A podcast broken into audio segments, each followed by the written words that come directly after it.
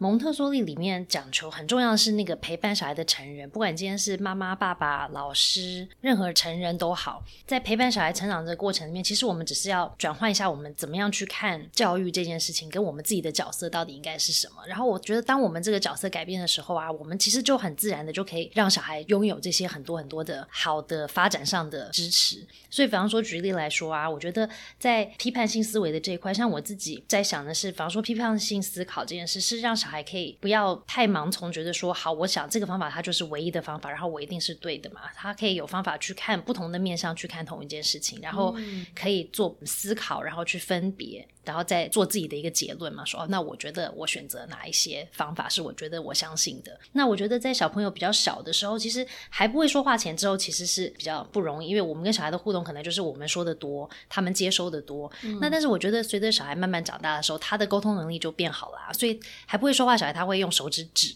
然后他甚至会发现是说嗯嗯嗯嗯之类的，对不对？所以我觉得从小孩开始可以跟我们做更多的互动跟沟通的时候，我们就有机会可以跟他们练习怎么样去做批判性的思维。